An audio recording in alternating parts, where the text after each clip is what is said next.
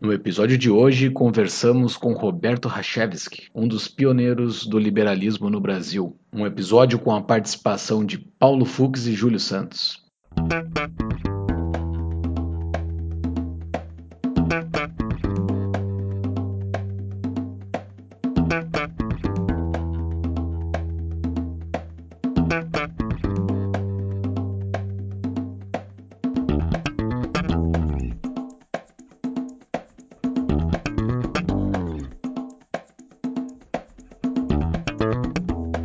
Este é o Tapa da Mão Invisível, podcast destinado àqueles que querem ouvir ideias que abalam sociedades e que não são ditas na mídia tradicional.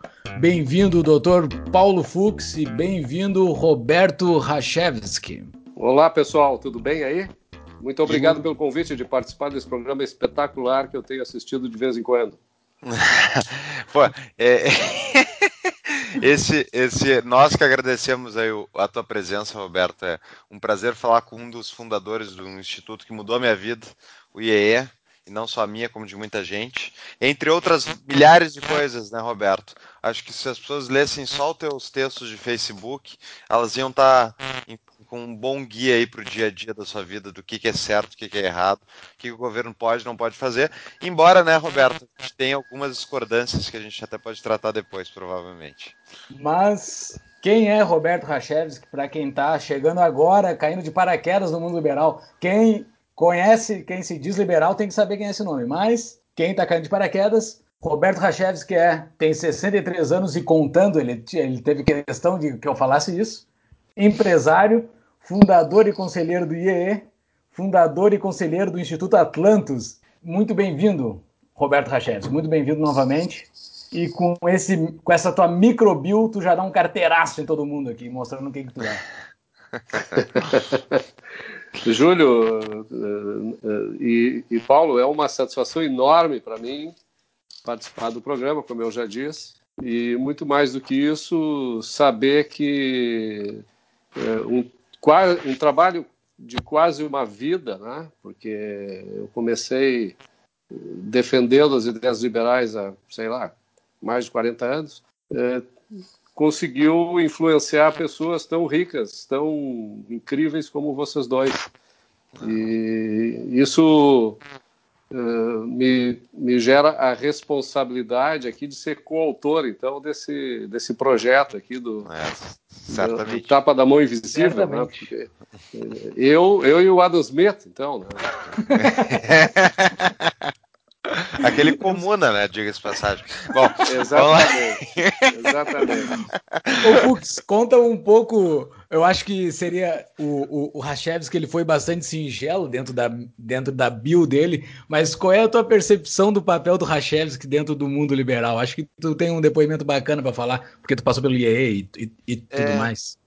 Eu, eu, chamaria como o Rachevski de o, o chato né, entre o meio liberal, no bom sentido, porque ele é aquele cara que não deixa uma vírgula. Falou uma coisa que ele considera errado, ele vai discutir não na pessoa, mas nos méritos das ideias, que é o principal jeito de que a gente vai avançar nossa, nosso entendimento mesmo que seja para discordar, é discutir ideias e não pessoas. E o Roberto é mestre em discutir ideias. As pessoas muitas vezes não entendem, elas levam ficam ofendidas pessoalmente, né, Roberto? Mas não, não vejo como sendo o caso, porque o Roberto é uma pessoa muito querida, muito sensata. E as ideias que o, que o tem defendido nos últimos 40 anos, entre elas a fundação do IEE, IEE, então, para quem não conhece, é um instituto que está com 33, 34 anos, acredito, Roberto É, Instituto, Instituto de Estudos Empresariais foi fundado em 1984.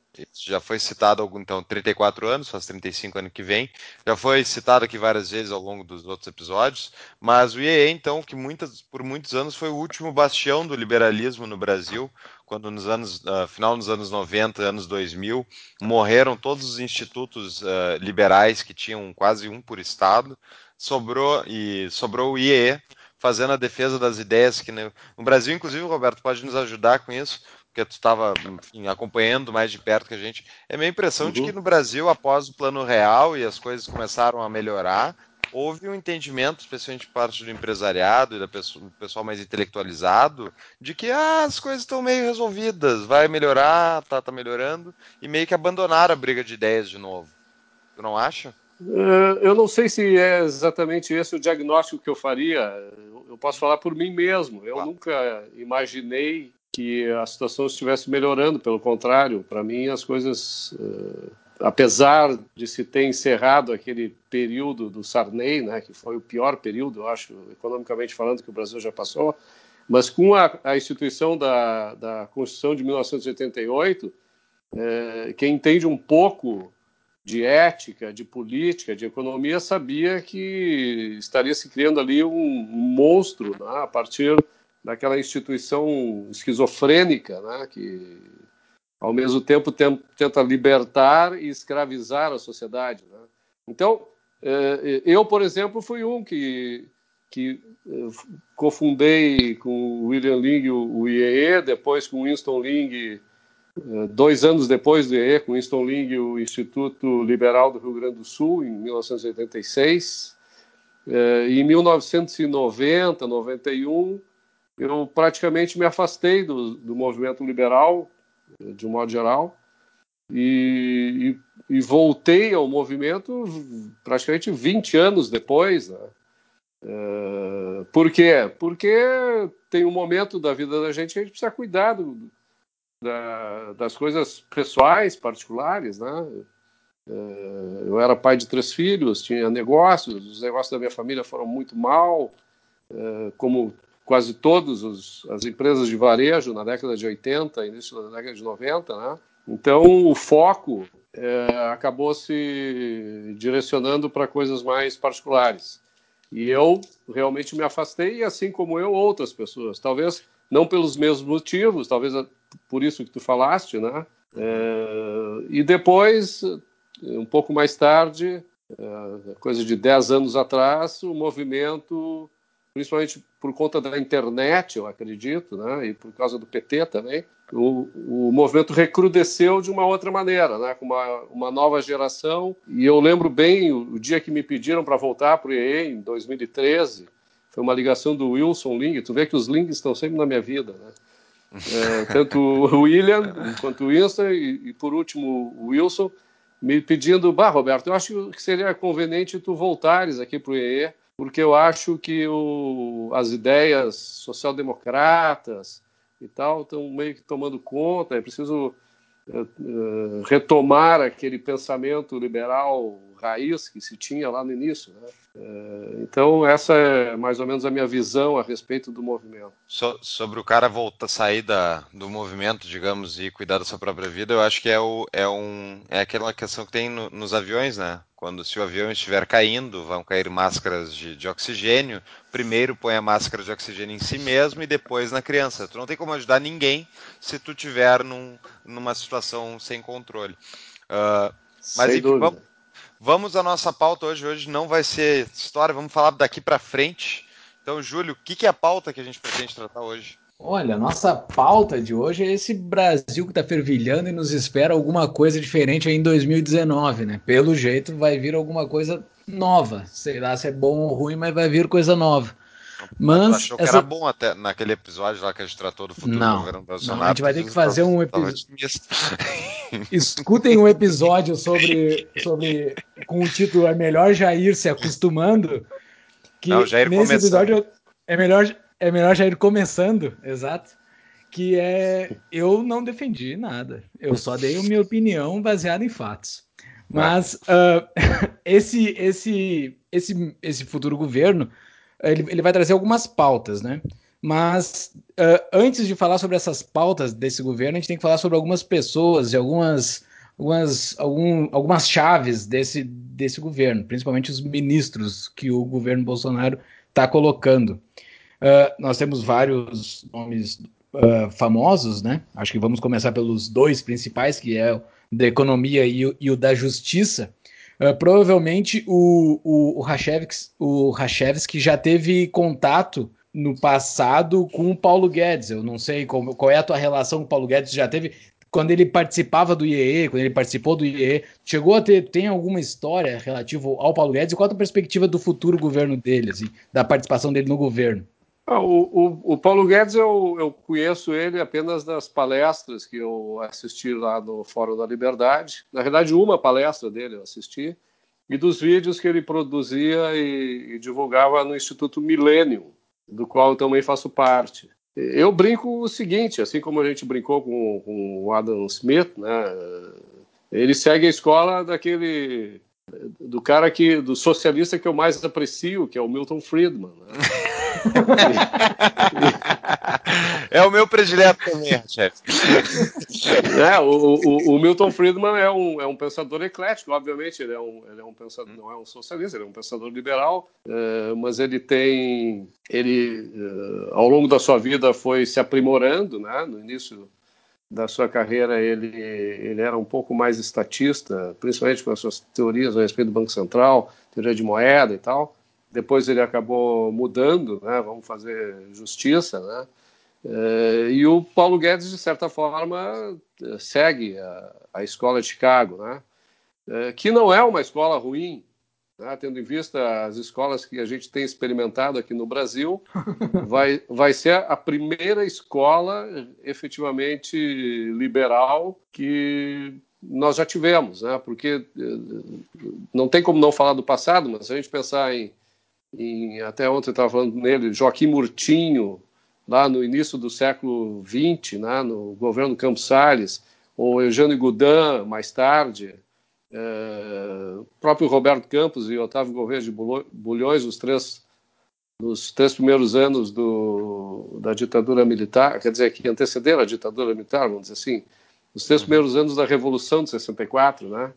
É, eles tiveram uma tendência liberalizante considerando aquilo que vinha sendo aplicado. E eu acho que o, o Paulo Guedes certamente se ele rezar pela cartilha escrita por, por Milton Friedman, por uh, George Stiglitz, enfim, uh, e outros que influenciaram lá, aquele pessoal, o Hayek, o Robert Coase e tal, vai ter uma política muito mais adequada àquela que a gente defende. Né? E ele, e assim, dentro da equipe dele, ele tá, a, a, isso ao meu ver, ele tá montando uma equipe bastante sólida, assim, né? Dentro do pensamento liberal, ele tá fazendo algo que era inimaginável. Para para pensar três anos atrás, mais ou menos quando a gente se conheceu ali, a gente se conheceu há quatro, cinco anos atrás, quando a gente, quando a gente conversava sobre futuro de Brasil e economia e tudo mais, era inimaginável que em 2018 a gente teria pessoas do peso que ele está botando dentro desse governo que ele está botando, mas não de peso, assim, pessoas com um arcabouço intelectual fascinante, assim, porque ele, ele botou muita gente uh, que é pró livre mercado, pró privatização, pró saída do mercado, pró saída do Estado do, do meio da vida das, das, das pessoas economicamente. Eu, eu resumiria isso de outra maneira, Júlio. Eu acho que o, ele está se cercando uh, de pessoas como ele que prezam a racionalidade, tá? que tem apreço com a objetividade, ou seja, é, reconhecem a realidade como ela é, têm ideias, têm a consciência da repercussão que as ações do governo têm na sociedade e temem aquelas ações que o governo adota que são nefastas, que são deletérias para o convívio social, né? coisa que o governo anterior, principalmente eh, no período da Dilma Rousseff, eh, não, não conhecia. Né? Racionalidade e objetividade são coisas que eles não sabem nem o que, o que significa. Né? É, mas a, a, em compensação, a quantidade de milico nesse governo também acende um sinal amarelo para mim. Enquanto a área econômica estiver na mão de um cara, enfim, liberal que nem o Guedes, e essa é a grande pergunta, né, se ele vai durar o governo inteiro, uh, eu fico um pouco otimista em relação à economia. Mas quando eu olho a quantidade de milico que está nesse governo, me dá uma Mas eu, eu, eu, tenho uma outra leitura disso, Paulinho. Eu, bom, eu, eu, eu fiz CPOR, né? Eu, uhum, eu também. Eu, eu só não fui segundo tenente porque, como eu estava fechado no DOPS em 1974, não me permitiram. Então, eu adoro, eu adoro essa, essa turma eh, de uma forma assim uh, dicotômica quase, tá? Mas uh, eu, eu acho que a ideia do Bolsonaro de colocar os milicos naquelas, naquela, naqueles ministérios que giram um volume de capital extraordinário uh, e que, via de regra, são a, a base dos movimentos de corrupção, né? eu acho que é, que é interessante, viu? de certa maneira, me parece que ele confia nos militares nesse sentido, não apenas no aspecto técnico. Esse pessoal pode se cercar de técnicos, né? É, mas é, eu acredito que a, a, questão institucional com relação à confiança, o combate à corrupção e tal, ele vai ter bons aliados lá. Né? É que, é que vamos lá, nós todos nós três aqui, pelo menos eu acredito sem que querer, gente... sem querer me, me, me, me, desiludir daqui a, daqui a pouco, né? Ah, é, o que eu vou dizer é o seguinte, eu, eu, eu um, o medo, eu, eu, eu, servi brevemente com um programa especial ali do, do, do, colégio onde eu estudei, que eu servi aos 16 anos, uh, seis meses, fiz treinamento para reservista segunda categoria, e era de tarde, uma, uma, uma, uma matinha que o, que o Estado criou para aquele colégio. E, mas foi bem legal, porque conheci né, o Exército um pouquinho, e é realmente é uma instituição interessante, né, tem vários ativos muito bons. Funciona. Mas, é, funciona para não criar nada de valor, para não gerar nada de positivo para a sociedade, para eles ficarem perambulando aí, gastando dinheiro e. Mas esse é o papel do governo, né? O governo é. gera valor aonde? O governo só destrói valor, o governo Exato. não gera valor. Exatamente. É por isso então... que o governo só pode agir para defender aqueles que criam valor, né? E tá. enquanto ele não é chamado, fica quietinho. Beleza, só que daí tu põe esses ministros para operar coisas ou para gastar dinheiro, pra... eles têm uma mentalidade estatizante, porque justamente como teoricamente põe aspas aí aos montes para mim, tá? Funciona no o exército funciona porque não tem teste de mercado, porque não tem realidade que precisa, o orçamento está garantido independentemente do que eles fizerem. Então funciona, sim, eles não põem fogo na caserna enquanto não tem guerra, ok. Mas esses caras para comandar ministérios, comandar gastos, ok, eles vão pensar, vou não vou cuidar da corrupção. Mas, por outro lado, a gente teve 30 e poucos anos de governos militares. E o que, que eles nos entregaram? Uma sociedade completamente estatizada no qual o Estado estava em tudo, porque o Exército era comandava todas as pastas e não deixou, fora grandes empresas, não deixou o mercado respirar. A gente passou 30 anos no lixo, e sem falar a hiperinflação que eles entregaram, né? Então, isso tudo é o que me traz medo em relação a esses ministros. É, mas isso aconteceu efetivamente no, no, no governo do, do Geisel, né? É, antes do Geisel, isso não era assim tão exacerbado. Mas, é, mas tudo depois... bem. Agora, eu acho assim, ó, que antes de falar dos ministros, a gente deveria falar do vice-presidente. Né? Uhum. Ah, interessante. Porque o, o vice-presidente, que é o, o, o, milico, vamos dizer assim, mais, mais graduado, é, ele parece ter uma visão de mercado correta. Né? Isso é porque ele citou Ayn Rand? É, isso, isso já seria muito bom, é sinal que ele, que ele conseguiu ler e, e memorizar. Né? é, o pior é se isso não acontecesse. Então, é verdade. Então eu acho assim que se ele servir de, de guia, de, de prumo para os demais, dá para dá pensar que talvez a coisa é, siga um caminho adequado, né? Vamos ver. Os mais, os mais alta patente ali, claro, ele é o vice-presidente, né? Mas ele tem um, um, outro de mesmo cargo que ele, de, de general de quatro estrelas, que se chama, né? Ou cinco estrelas, como é que se chama? É quatro estrelas. Não, né? é quatro estrelas. Cinco quatro estrelas, estrelas é marechal. É, que não existe. É período né? de guerra.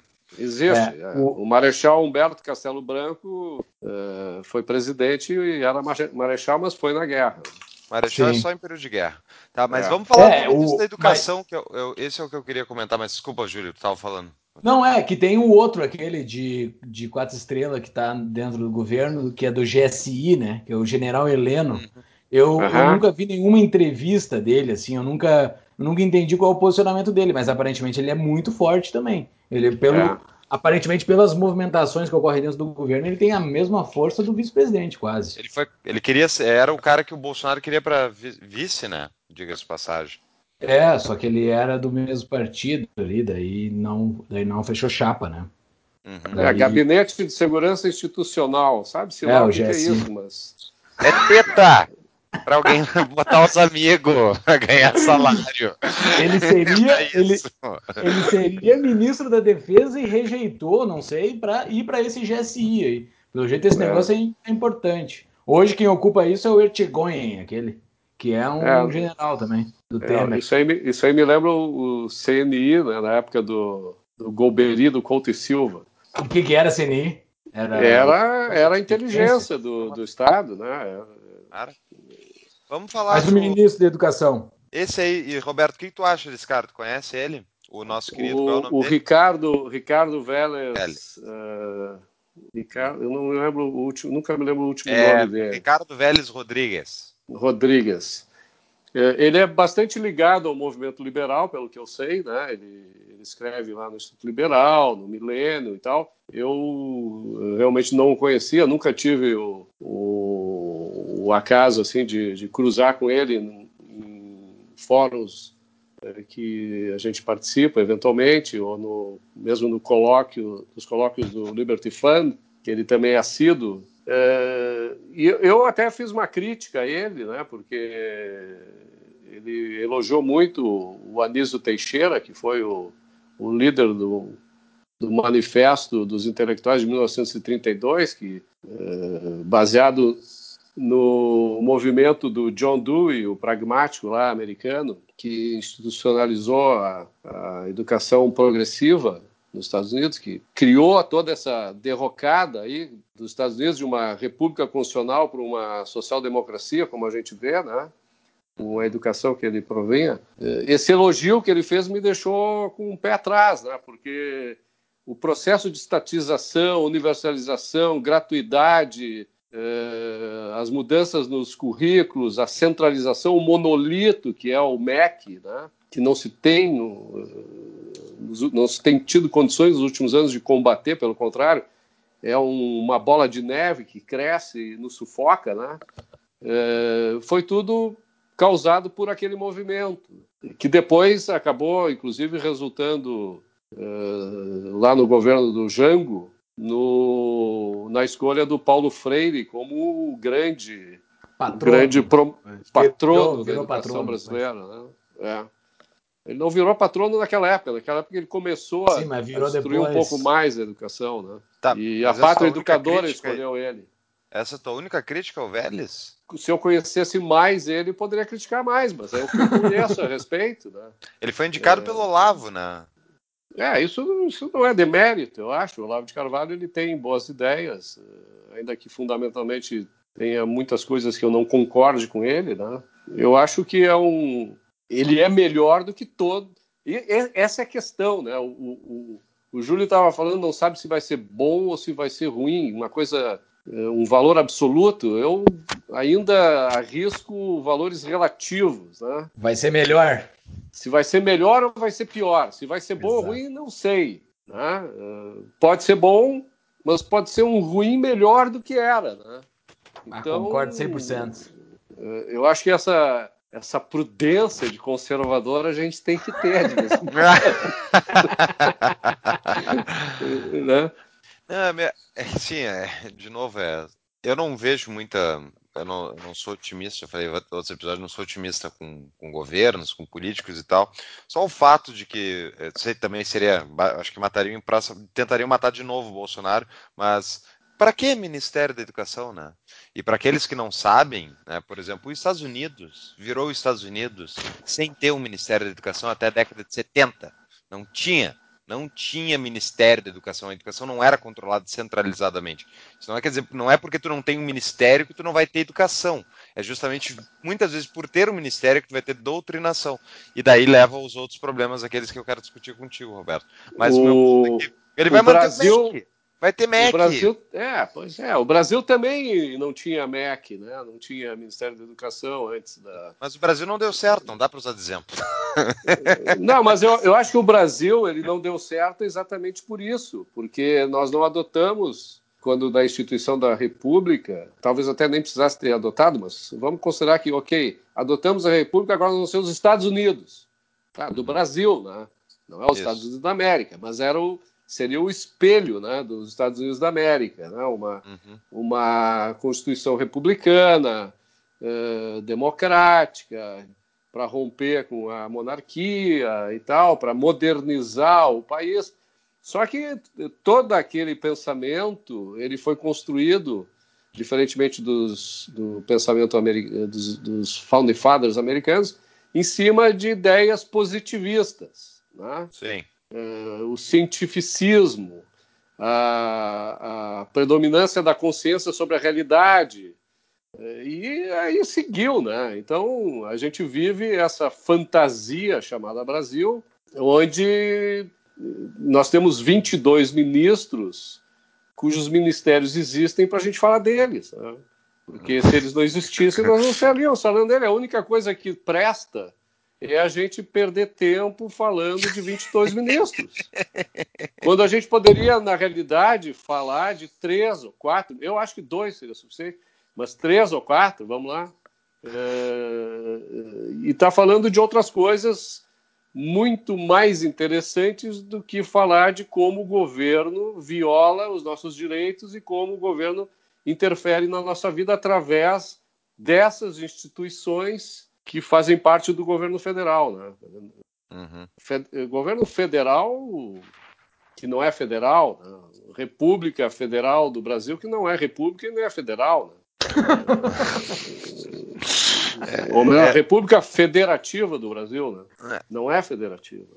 Mas o, o problema desse, e eu concordo sempre com o que tu falou, é, imagina todo o esforço que é feito parte dos próprios liberais lutando contra o monstro do Estado e tentando diminuir ele, alguns acabar com ele, né? Mas é uh, todo esse esforço para a gente tentar acordar os outros e dizer assim, olha, esse tipo sistema centralizador, controlador, dirigista, de cima para baixo, ele gera resultados não esperados, negativos, ele gera mais problemas do que soluções, e é muito, é muito esforço para pouco resultado. A gente está sentindo agora os primeiros, mas imagina a sociedade que não tivesse que lutar com tudo isso, que foi o caso dos Estados Unidos. Uh, e outras sociedades que se desenvolveram, a Suécia de 1870 a 1930, né, para as pessoas que acham que a Suécia se desenvolveu com social-democracia e, e, altos impostos, uh, enfim, sobre a população, é uma mentira. Ela, ela se desenvolveu de 1870 a 1930 com um alto grau de liberalismo, descentralização máxima do Estado, é. e é isso que a gente está buscando de volta. E é muito é, difícil partir, chegar lá. A partir, a partir da, da, da socialização estabelecida na, na Suécia, principalmente depois da década de 60, o que se viu na Suécia foi uma decadência. Né? Isso. Eles estagnaram. É, o, pessoal, o pessoal queimou as reservas produzidas no período pré-Segunda Guerra Mundial. Né? Isso, e eles quebraram é, sozinhos em 1990. Eles acumularam muita riqueza, né? Também. Sim. Bom, Agora, mas... o, que eu, o que eu acho, Paulinho, eu, eu até eu, eu, eu gosto do, do, que eu escrevo, né? Então eu tenho que fazer propaganda, né? É certo. É, então, o que eu acho é o seguinte, que a sociedade brasileira, ela tem o governo que ela merece, né? Porque nós, nós já vivemos numa democracia há cerca de 30, exatamente 30 anos, né? E, e, tu conversa na rua com as pessoas, as pessoas entendem que o governo tem que fazer as coisas pelas pessoas, né? Tem que ser assistencialista, tem que acabar com a desigualdade social, tem que promover a justiça social, tem que resguardar os interesses dos mais pobres. Quer dizer, tudo aquilo que o governo não faz, as pessoas querem que ele faça. Né? Uhum. É, e depois dizem o seguinte: não, ele não faz porque as pessoas que estão lá não são boas. É, não é por isso, né? E a gente vai ver isso no próximo governo. Né? O governo só vai ser um governo eficaz se essas pessoas que forem colocadas lá resolverem fazer o seguinte: bom, a partir de hoje eu vou desempoderar-me. Tá? Eu vou desconstituir o poder que eu tenho para devolvê-lo à sociedade. Alguém que passa por todo o crivo eleitoral, faz toda aquela função democrática, tu te expõe, tu entra naquele risco, vai fazer tudo isso para chegar lá e dizer: não, eu não quero tudo isso? Olha, se tiver integridade, se tiver integridade, se for um liberal íntegro, que acredita nas ideias, que está afim de fazer com que o Brasil prospere, vai fazer sim. Se não fizer, não é, ou não é um liberal ou não é íntegro. Né? Uma das tu acha, tu acha que o case de Minas Gerais vai nos trazer algum, algo interessante para isso? Porque Minas Gerais talvez foi um dos mais foi um dos maiores cases liberais que já existiu, pelo menos desde que eu conheço o liberalismo, assim, né? Qual case que tu tá falando? O case do, do novo do, governador. Do Tiradentes? Do Tiradentes? do novo governador. Não, mas o case do novo governador não começou ainda. Não, né? é, exato. Não, é, é, o que eu tô Eu não sei se, o, se o Zema. Se, o Zema foi eleito porque ele eh, equivocadamente, né, vamos dizer assim, apoiou o Bolsonaro ou porque as ideias que o Novo e ele defendem eh, são pautas que a população apoia? Eu não sei, nós vamos ver isso depois. Sim. Mas é, o que eu queria eu... dizer para vocês é o seguinte: essa é uma mensagem que eu gostaria de dizer ao povo brasileiro, aproveitando aqui o, o, o, o tapa da mão invisível, né? que é o seguinte quando você exige coisas de alguém que só pode te oferecê-las se tiver o controle sobre você, então você está pedindo para ser controlado quando exige ser atendido. Essa é a lógica que rege a relação nossa dos indivíduos com o governo. Né, então, cada vez que você exige mais coisas do governo, mais você estará pedindo para ser controlado por ele. Não há, não há dúvida com relação a isso. Né? Então, quem quer um governo assistencialista vai ter um governo expoliador, não tem dúvida com relação a isso. Eu, eu aqui no podcast eu sou conhecido como otimista aqui, né? Você é pessimista e já ficou com essa É otimista com governos, né, Júlio? Essa não, é a diferença. Não sou otimista com governos, eu vou dizer agora. Eu vou dizer agora, seu palastrando. O Paulo sempre, sempre fazendo as dele. Né? sempre, sempre. Ele busca a treta. Uh, tu falou sobre o, o, o, brasileiro médio, o que ele quer, ele, ele quer mais assistencialismo, ele quer que o governo resolva os seus problemas, que o brasileiro tenha o governo que merece. Eu concordo 100% com o que tu falou. E daí, assim, eu tenho uma esperança que não é nisso, não é no voto que a coisa está acontecendo, né? A coisa acontece na cultura, a coisa acontece na mudança dessa pessoa que tem esse poder de voto ou tem o poder de não votar e tocar a sua própria vida. Como, por exemplo, eu, ao conhecer o mundo liberal, e, e foi através de uma sementinha que tu plantou lá na década de 80, que passou de gente para gente para gente e chegou em mim. Eu jamais ia ter o pensamento, dentro do mundo que eu vim, eu jamais teria o pensamento pró-liberdade que nem eu tenho hoje. Eu acho, e, e, hoje eu jamais eu vou aturar esse papinho de, de pessoas que vão tomar conta da minha vida. Isso, isso não, eu, eu, não vejo possibilidade de alguém uh, vir com esse papo para mim ou de pessoas que me rodeiam. Uh, e eu acho que dentro da cultura há uma esperança, dentro, dentro da cultura do liberalismo, de, de liberais tomando a tribuna. No último episódio nós falamos com o Fábio Osterman, e o recado que eu falei para ele no fim é: cara, eu só quero que tu vá naquela tribuna lá e dê recado liberal, não quero que tu passe lei nenhuma. Só dê o recado liberal e gere mais liberais para esse Brasil, como tu tem feito desde que começou essa trilha. Eu acho que tem esperança, cara. Eu sou otimista pelas ideias, não por políticos, Paulo Fux. Muito bom, eu concordo, mas eu queria voltar uh, a um ponto que vocês estão comentando aí. Uh, o quanto será que as pessoas são culpadas mesmo uh, do, do sistema, da democracia que elas vivem?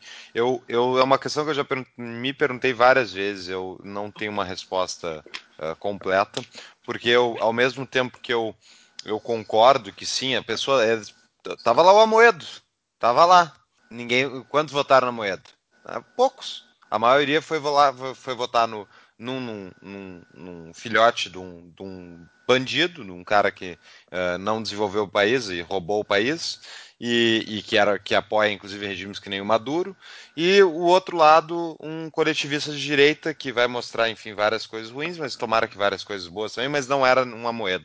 E o meu medo, só que por outro lado, tá, as pessoas não escolheram a moeda, então elas merecem. mas por outro lado, a, a máquina estatal ela funciona na inércia. A inércia, a Receita Federal está sentado lá, o auditor, o funcionário. Eles estão lá emitindo norma todo dia para como é que a tua empresa tem que operar e tal. Isso não é uma coisa regulada uh, legalmente, digamos. Outra coisa, Banco Central vai lá imprime um monte de dinheiro que não, não tem uh, fundamentação uh, né, de crescimento econômico para estimular a economia artificialmente. Isso vai gerar um, uma, uma, uma, uma recessão futura, é o que a gente está vivenciando hoje também. E Uh, hoje, hoje, não, hoje a expansão hoje não, hoje tá monetária não está saindo do buraco, exato, está saindo, mas vivenciamos até tá recentemente, tá é verdade. É. Só que o meu ponto é que tipo, isso não tá, não foi votado lá se o, se o fulaninho queria que o, o Banco Central uh, tivesse todo esse poder. E pensa, vamos pensar em democracias mais maduras que as nossas. Vamos pensar na, na inglesa, na, na, na europeia, americana,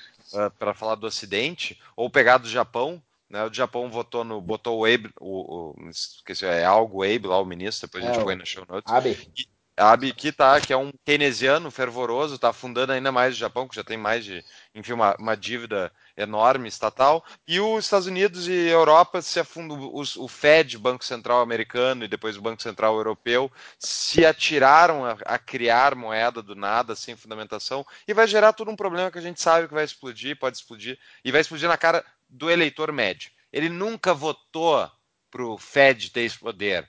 Ele nunca disse: eu aceito que a minha carteira seja desvalorizada por um burocrata em Brasília escolhido pelo presidente. Ele nunca votou nisso. Então, Pô, será tá que ele é dizendo, é culpado disso? Tu está dizendo que a democracia é um, é um, é um teatro? É isso que tu está é, falando é, para nós? Também, é um pouquinho. Porque eu vou te dar um exemplo. Olha, aproveitando, ontem, ontem eu, eu escrevi um artigo a, em 2014 que se chamava eh, Liberdade ou Democracia, se eu não me engano, algo assim, tá? E, e eu assisti esses dias na, naquele canal Filos uma, um documentário sobre a Revolução dos Guarda-Chuvas em Hong Kong.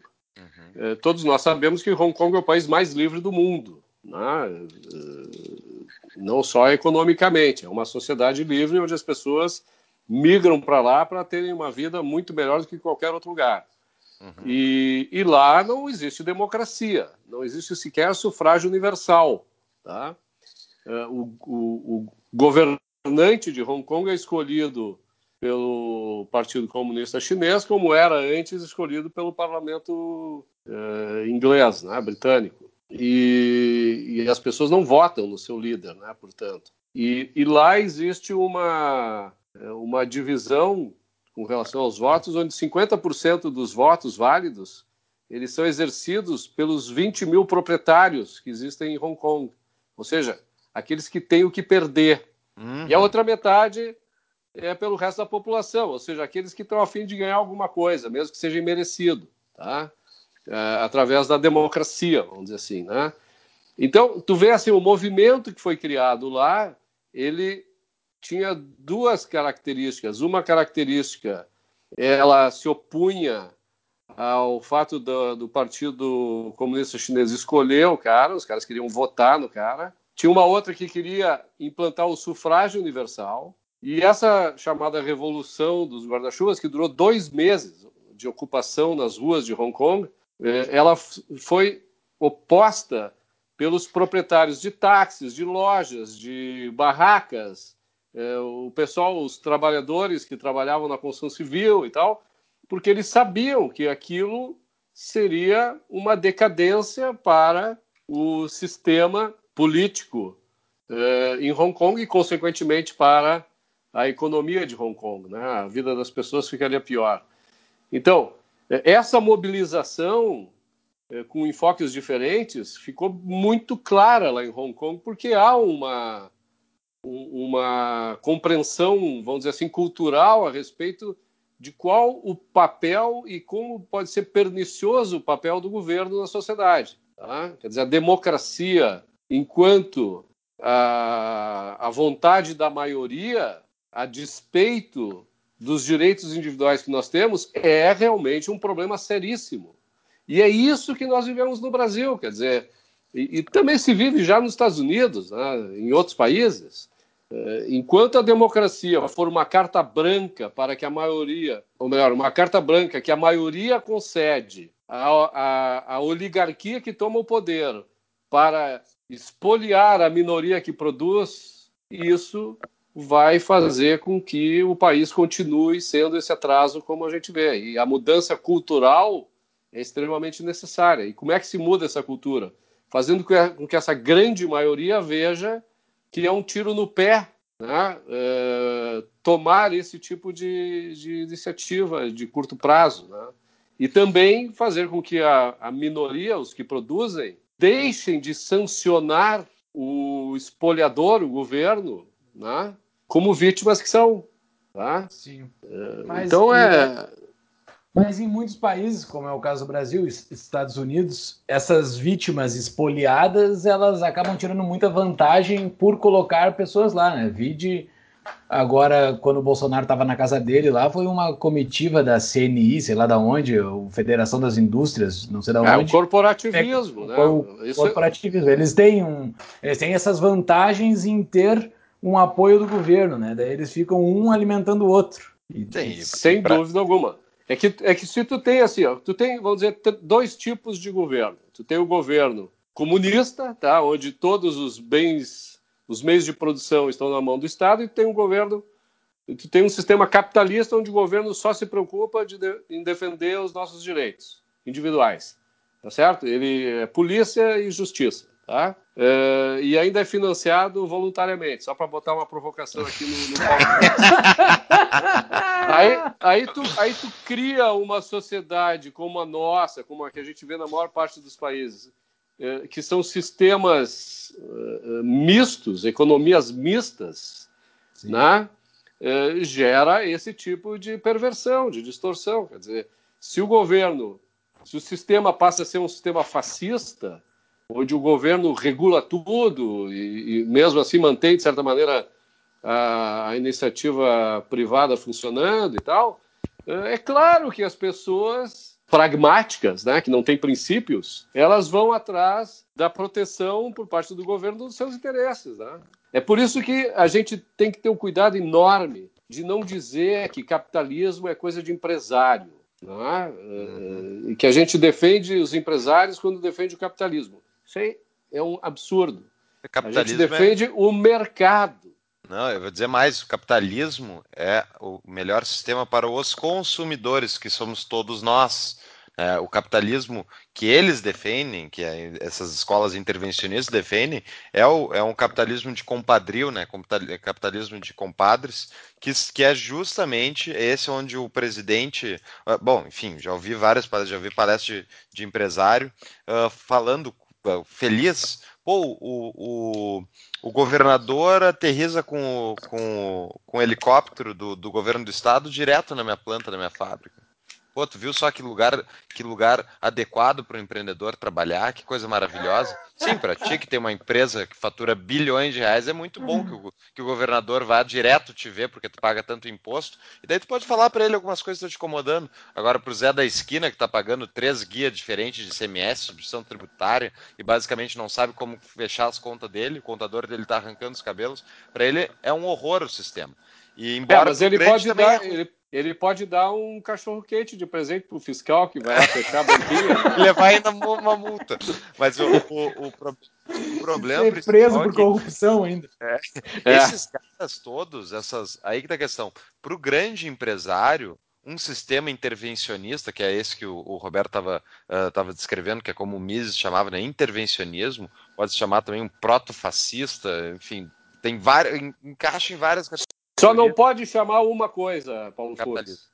Capitalismo de compadrio, ou capitalismo de laços, ou capitalismo de Estado, porque isso é uma contradição em termos. Tu não pode, ah. na mesma frase, na mesma expressão, tu juntar as duas coisas.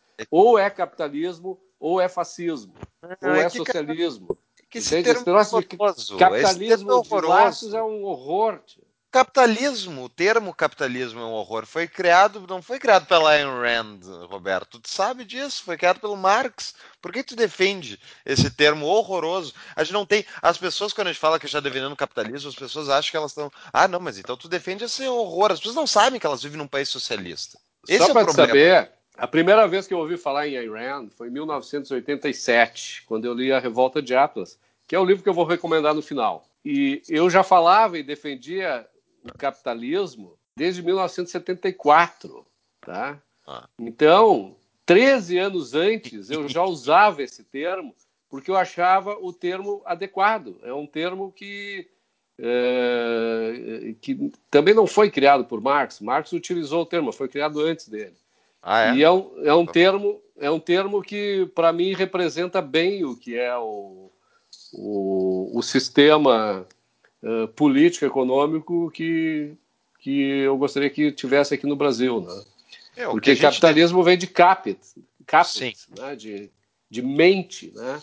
E, e, mente é o que precisa para que a economia funcione, né? Para que a gente possa viver cada vez melhor é, ou sozinho, isolado numa ilha, ou em sociedade, com os chatos é que, ele... esses que, que ficam tentando nos tirar o que é nosso. É que eles remetem também a capital, né? E tu não necessariamente precisa de capital para ser um, um empresário. Só que a gente estava falando justamente aqui, uh, esse as não, tem o capital acham... intelectual, né? Pode ser, ok, concordo. E daí o, o, o, Tem o, o capital pessoal... dos outros também, né? Tu pode pegar um dinheiro emprestado pode. no banco. Né? Não, tu pode trabalhar com capital, né? Óbvio, muitos vão trabalhar com capital, mas o meu ponto é que uh, as pessoas acham que o Brasil é um país capitalista, né? Porque é isso que a gente é ensinado. A gente é ensinado que tu vive no capitalismo. Afinal, tu pode comprar um, um, produto na esquina, tu pode ter uma empresa, né? Agora, na verdade, o que a gente vive é esse híbrido horroroso uh, entre os dois sistemas, né? Melhor do que viver no sistema comunista, onde a gente estaria morrendo de fome que nem estão na, na, na Venezuela, coitados. Agora, a gente está num sistema híbrido que tu não ganha o melhor do capitalismo e tu so, e sofre as consequências ainda do pior do, do socialismo de várias maneiras, né? Onde é, basicamente não cresce, não sai do buraco, não gera emprego, não gera riqueza e o país fica nesse atoleiro eterno aí até algum dia alguém fechar Brasília, tá? Que essa é a minha esperança. É, o, a, o que a gente ganha do capitalismo num sistema de economia mista como esse que a gente tem é proporcional ao grau de, de liberdade que a gente tem no mercado, né? ao grau de... Porque o que é o capitalismo para mim e para todo mundo que, que estuda um pouquinho sobre isso, eu acho que tem que ter três, quatro coisas fundamentais no capitalismo. A primeira é a defesa da livre iniciativa. Livre iniciativa no Brasil é uma piada, né? Uhum. Segundo, é a defesa da propriedade privada. propriedade privada no Brasil é, é outra piada, é, é, relativizada totalmente. O terceiro é tu ter Estado de Direito, com leis objetivas. Nós não temos isso. Né? As nossas e isonomia, leis né? objetivas, é, sim, que faz parte do Estado de Direito. É, é, é, é, ninguém ser tratado de maneira diferente pela mesma lei e pela mesma ação né, que o cara tomou. E o quarto é o livre mercado, é onde as pessoas podem, sob uma ordem espontânea, cooperar e trocar voluntariamente. Nós temos isso no Brasil? Claro que não, né? Então, hum. logo, nós não temos capitalismo, nós temos um sistema, é, como te chamaste, híbrido, híbrido, ou uma economia mista com forte conotação socialista e fascista. Uhum, é, e uma, e uma das coisas que esse pouquinho de capitalismo que tem no Brasil nos salva se vê por essa crise que ocorreu de 2015 e até hoje. Não fosse o mercado informal, o Brasil teria entrado num buraco absurdo. O que salvou o cidadão médio da classe média baixa para baixo foi o mercado informal. Eu não sei como é que tá por aí por Porto Alegre, mas aqui em Brasília a quantidade de marmita que eu tô há um ano que já vi surgir nos cantos assim, nas esquinas, as pessoas estão fazendo marmita, estão se virando, estão indo por conta. E graças a Deus essas pessoas estão longe do governo. Eles não estão pegando alvará, não estão emitindo por nota. Enquanto. Ele, é por enquanto. Olha, exato. não tem, Eles estão tocando a vida deles. E o Uber, né? O Uber sal, salvou muita é, gente. É, é, o que eu ia dizer. Eu ia dizer, não, não tem exemplo melhor para dizer como o capitalismo é bom para as pessoas como o Uber. Né? Quer dizer, no, no, a partir do momento em que o, o, o socialismo, o fascismo brasileiro é, tirou a capacidade das pessoas de, de exercerem a, a, sua livre iniciativa, de defender a sua propriedade privada, de viverem sob leis é, num Estado de direito e, e de interagirem no livre mercado, é, restou para elas pouca coisa, né? pra, que não o desemprego, que não o aeroporto, ou que não trabalhar com Uber e coisas que é, muitas vezes não a, a, pessoa subutiliza o seu potencial, né? É, isso a gente vê muito em Cuba, né? Em Cuba não tem Uber, mas tem os, os, os carros de aluguel, né? Então tu, tu anda com engenheiro, com médico, que o cara ganha, sendo médico, 25 dólares e, eh, por mês e ganha lá 20 dólares por dia sendo motorista de táxi e tal. A mesma coisa é aqui, quer dizer, os, os, os, os carros de aluguel de Havana, e eu estive lá um ano atrás e vi isso, é, eles são os nossos Uber aqui, né? Sim. É, e, lá são, e lá são privados, né? Tem privados e tem estatais. Né? É, e assim, dentro, dentro do nosso tema, dentro do nosso que nós estamos conversando aqui, eu acho que de tudo isso que nós falamos da teoria da liberdade que nós conversamos agora, acho que tem muito a ver com aquilo que tu falou lá no início, né?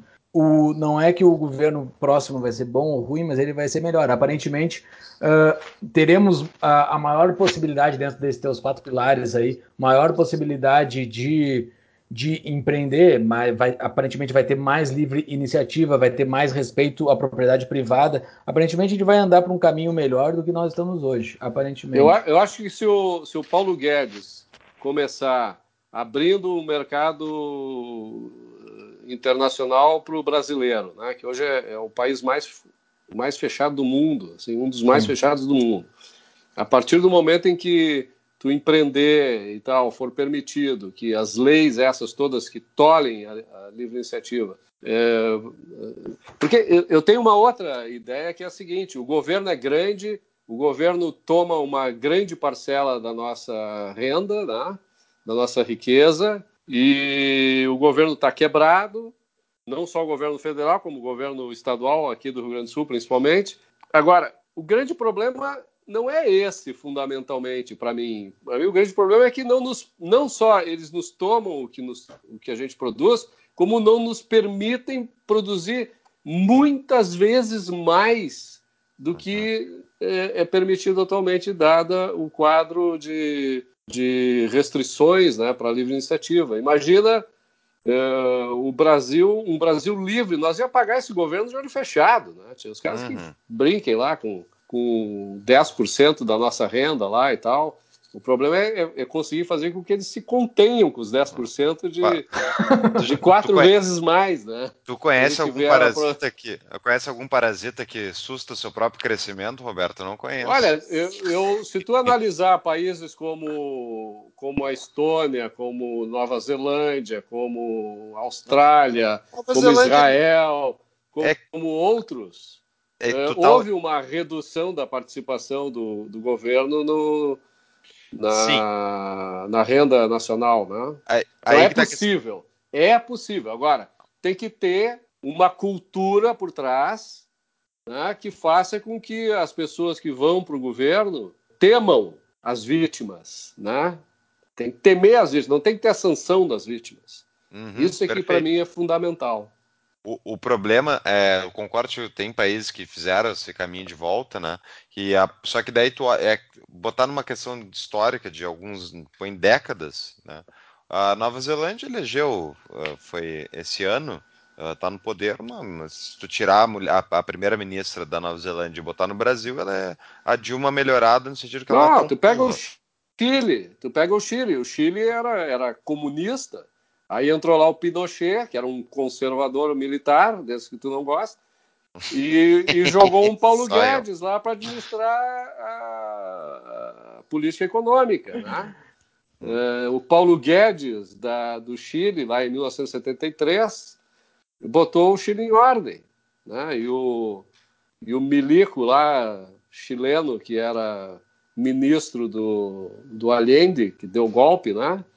É, no Allende acabou fazendo com que o Chile adotasse o caminho correto. Agora, isso é importante saber, né? porque se tu tem um, um estatista, um conservador, um, um, cara assim que. conservador no, no mau sentido, vamos dizer, um, um nacional socialista, não nazista, um, um, um, um, inter, um, como é que eu vou dizer, um nacionalista que gosta que o governo intervenha, né? Um nacionalista assim, intervencionista. Tá?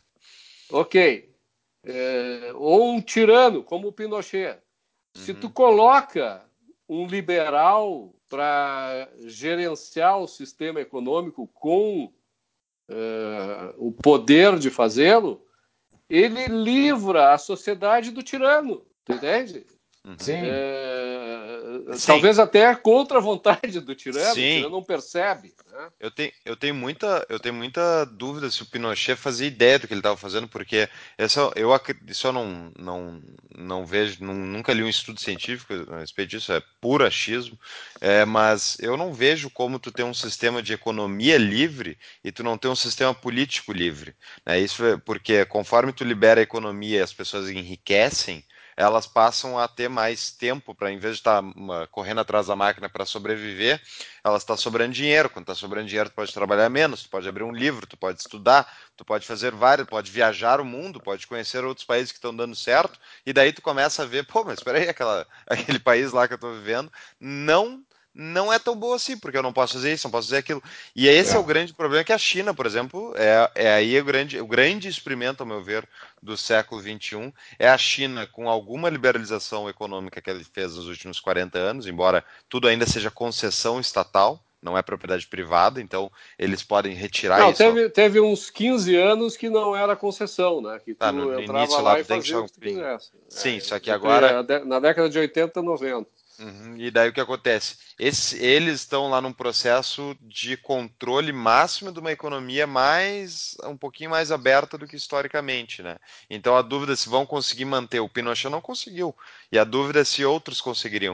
Uh, por isso eu concordo contigo, Mas... Eu acho que acho que a pessoa um, um, um liberal com poderes né, para mandar no Ministério da Economia, que seja, e, e simplesmente está lá para liberalizar, privatizar, diminuir, cortar a arbitrariedade do Estado, que nem tu falou muito bem, que o problema não é nem o tanto quanto eles cobram, embora seja um problema também. O problema é que além de nos cobrar, eles não nos deixam trabalhar. E daí, com isso, eles impedem que a gente saia do atoleiro também. Então, realmente, um ministro que permitiria uma abertura maior, Brasil, por exemplo, se abrirem, como disse o Paulo Guedes, eu vou salvar os industriais brasileiros deles mesmos, né? Que eles estão viciados numa, em cotas de importação, em barreira alfandegária, em tudo, e isso acaba fazendo que ele, que, por um lado, a empresa dele importe produtos para maquinário com alto custo e daí fecha cercadinho para eles vender aqui dentro e garantir uma boa é, Não marca. é bem assim, viu? Porque é, existe, existe muita isenção, existe muito Sim. incentivo para aquisição de máquinas e tal. Quer é dizer, é to, todo, todos esses empresários eles gostam de livre mercado onde eles compram e de Isso. reserva de mercado onde eles vendem. Né? Exato, mas, mas esses caras que compram, realmente tem, tem alguns não, tipo drawback, o cara consegue fazer várias coisas na hora de importar maquinário com desconto. É, mas tem é ex-tarifário, tem... tem uma é, série de. Mas quem de, é que acessa isso? O cara que tem tamanho suficiente para ter um advogado tributarista sentado no colo dele. Não, não é necessariamente, Paulo. Existe uma legislação objetiva com relação a isso que favorece, favorece muitas indústrias. Agora, o problema não adianta tu ter é, é, que nem tu, tu vai para uma universidade, tu conquista o, todo o conhecimento possível e tu chega para oferecer o teu conhecimento e não tem mercado, né? É, tu não vai atuar naquilo, né? A mesma Também coisa é tem. é isso, quer dizer, tu importa pro maquinário no, e tal, mas né, tu não tem para quem vender os teus produtos de última geração. É, aí tu tem que o quê? Tem que aumentar o imposto de importação para os teus concorrentes uhum. né, para te conseguir tornar um pouco mais competitivo. Mas... E aí é que se cria o corporativismo.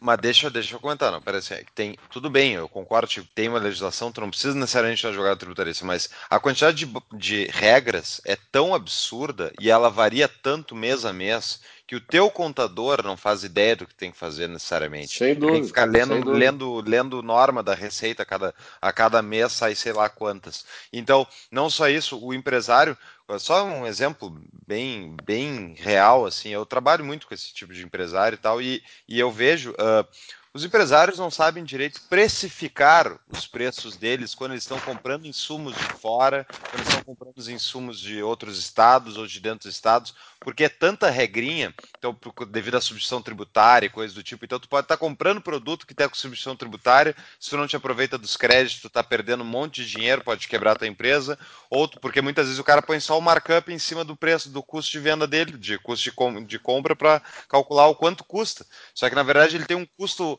de tarifa muito escondido ali atrás, que ele não vê. Ô, Júlio, Mas sabe onde é que tu não vai ter tarifa de importação e, e controle alfandegário e uh, substituição tributária? Eu sei, eu sei. Aonde? Na cap table. Exatamente. Cap table, então, para você que é investidor e quer basicamente eh, ganhar dinheiro com investimentos em startups uh, que já tem teste de mercado, ou seja, já superaram a fase de ter que lidar com o custo de venda delas e já sabe quanto dinheiro elas podem gerar com o produto delas. A CapTable, então, oferece empresas e startups no mercado através da sua plataforma, que está no seu site, captable.com.br, captable, T-A-B de bola, L de Laura, E de Eduardo.com.br. E lá no site toda a CapTable vocês vão conhecer ofertas de startups e também quem quiser investir e botar dinheiro então nas startups pode entrar lá e fazer um aporte de, de míseros mil reais para investir em empresas de startups. O que tu acha, Júlio? Tá bom para ti? Perfeito, está ótimo. Vamos, vamos voltar ao nosso papo então. Enfim, o problema principal, ao meu ver, é o seguinte: é que é tanta regra, é tanta coisa que somente um cara que tem dinheiro para pagar uma equipe que possa ler tudo isso é que vai ter mais facilidade de conseguir sobreviver, entende? Esse é, esse é o problema é, principal.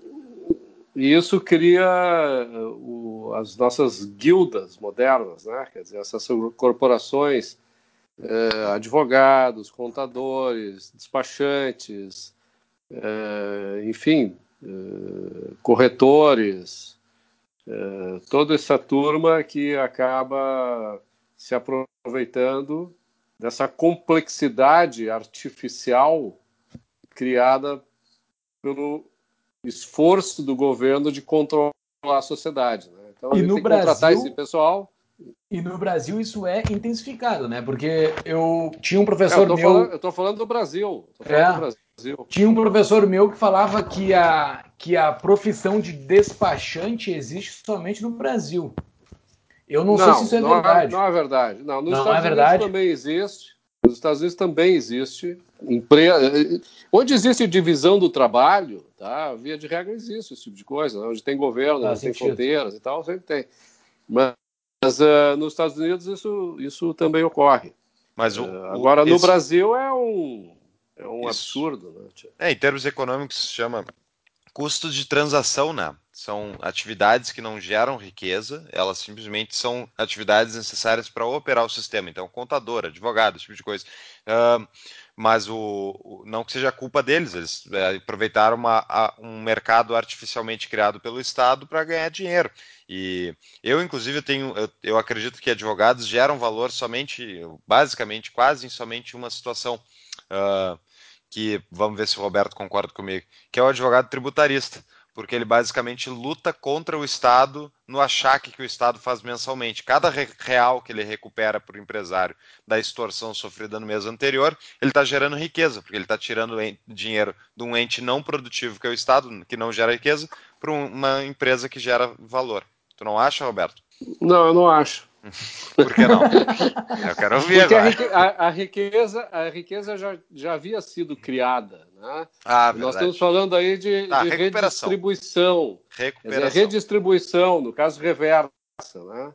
Da mesma maneira que o, que o governo tira a riqueza criada do empresário e depois o advogado vai lá e busca de volta, é uma redistribuição de, reversa, vamos dizer assim. Né? Então a riqueza está lá, ela já foi criada. Sim. E, então ele não cria, no meu modo de entender, não cria a riqueza propriamente. Né? Ele salva, Sim. então, um pouquinho dela. É. Bom, então vamos... tá, seu Roberto. Eu acho que o papo foi sensacional, a gente conseguiu. A gente conseguiu Nós cobrimos a bem. pauta toda? Não, acho Cobri... que não, né? Não, cobrimos. Eu já, não, a gente... eu já sabia. Eu já sabia, eu avisei que a gente ia ter que voltar aqui, em, acho que em Pô, fevereiro. Mas, mas Ricardo, tem mais 20 caras pra gente meter o pau. a gente não falou do Moro. A gente não falou dos. A gente nem falou do Moro. Tia. Já fez o episódio do Moro, mas eu ia falar é que o, o, eu quero fazer um episódio com o Roberto sobre escola sem partido e escola sem Estado. Essa, esse, eu tô, esse é o que eu queria falar hoje também, mas não dá tempo, é muita ah, coisa. Que pena. Mas não, não, é. isso aí calma, calma. Deixa o Vélez é. tomar foto, fazer um monte de cacaca, e daí a gente volta a discutir aqui em fevereiro, dizendo, viu? Não ia dar certo. é, o, o, na realidade é o seguinte, como tu sabes, o, o, o projeto Escola Sem Partido, ele foi arquivado na Câmara, né? Uhum. Quer dizer, em 2018 ele não, não evolui, mas ele pode ser ressuscitado em 2019. Tomara que não, né? E, esse é o absurdo do negócio, né, Tia? Tu vê, a, gente está comemorando junto com esses esquerdistas, cara. É, o triângulo, esse é infeliz, né? Porque esse, o ataque à liberdade das pessoas, que, esse, que o Escola Sem Partido promove, no meu modo de entender, uhum. ele faz com que a gente seja jogado para ficar do mesmo lado desses caras que defendem doutrinação, que não sabem o que é racionalidade, que não sabem o que é objetividade. É, isso é uma tristeza. Né? Não vamos fazer o debate hoje ainda, mas eu concordo com o Roberto, mas eu, eu aceito aliados aonde tiver para a situação, sempre que for para defender a liberdade humana. Eu acho que tanto de um lado é para a esquerda, do outro lado é para a direita. E aí que está a questão, as pessoas não é como se 99% da população uh, pensasse de maneira né, única, de uma maneira, eu acredito fielmente 100% nisso, pessoas esclarecidas que nem tu, né, Rachevski. A maior parte das pessoas nunca abriu um livro. então, uh, não, não se importa com esse tipo de coisa e não tem uma, uma filosofia de pensamento por trás. Enfim, isso faz parte da vida. Né? Acreditar que todas essas pessoas vão sentar e ler economia e chegar à mesma conclusão e daí fazer um voto decente, isso sim que é ficção, ao meu ver. Vamos para a tua dica de livro, Roberto. Bom, a minha dica de livro é A Revolta de Atlas, de Ayn Rand, um livro que tem, no seu original, tinha 1168 páginas, né? Ele levou cerca de 14 anos para ser escrito, né? Da maneira como Ayn Rand pretendia. É uma história extraordinária ele é um, na realidade, um tratado de filosofia feito na forma de romance realista. É um romance tão realista que muita gente lê aquilo e acha que é um documentário da nossa realidade aqui do Brasil, inclusive. Né?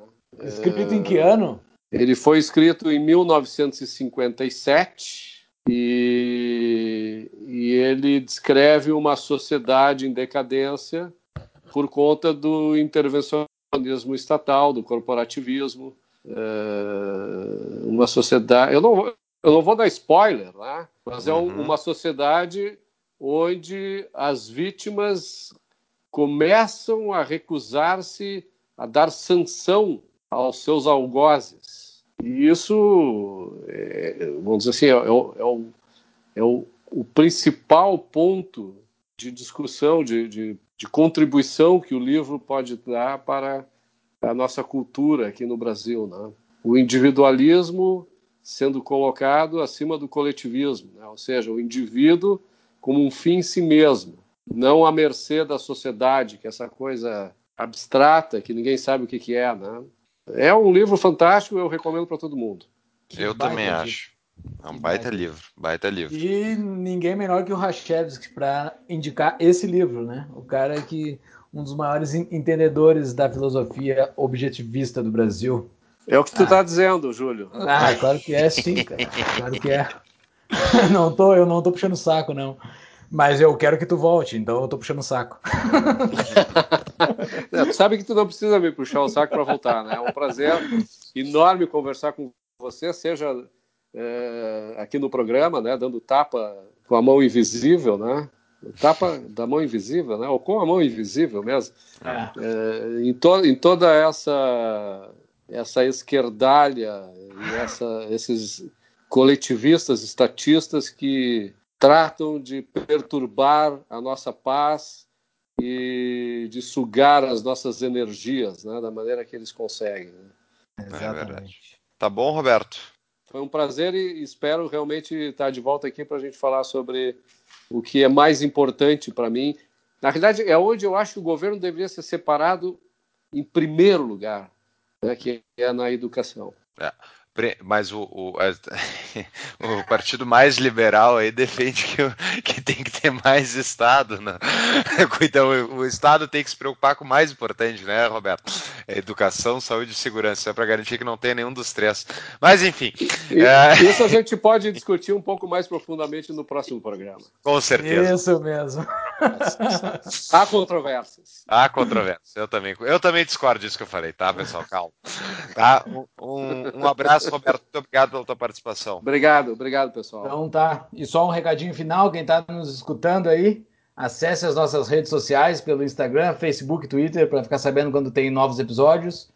Nos siga no Spotify, SoundCloud e iTunes e acesse agora as nossas show notes, né, as nossas notas de cada episódio vai ter, porque uh, houve, houveram alguns uh, feedbacks no episódio sobre o Trump, reclamando que... O episódio 8. É o episódio 8, que a gente estava inventando dados, enfim, não estava, tava, era achismo, e tá lá para quem quiser ouvir, tá, e quiser ler, estão lá as referências daquilo que a gente falou, e eu até vou, vou pedir pro Roberto depois para ele me passar qual é o nome certinho da revolução, do documentário que ele viu da Revolução dos Guarda-Chuvas, vou colocar o artigo da Suécia e o que mais a gente pensar aí para a gente ter no nosso site, quem quiser ler um pouquinho mais, estudar o que a gente comentou. www.tavadamoinvisível.com.br lá no link episódios estão os nossos show notes. Tá bom? Qualquer coisa é só mandar uma, uma mensagenzinha para nós, entra em contato. Era isso, muito obrigado pela audiência. Valeu, Roberto, valeu, Paulo. Até breve. Um abraço a todos. abraço.